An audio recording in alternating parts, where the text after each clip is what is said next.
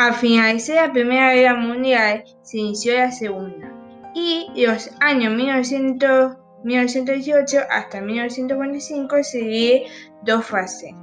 Y la bisagra fue la Gran Depresión de 1930. Con la guerra el mapa del mundo cambió, surgieron nuevos estados y fronteras. Rusia se inició en el comunismo. Los vencidos de guerra tuvieron que, acomodar sus sistemas políticos económicos.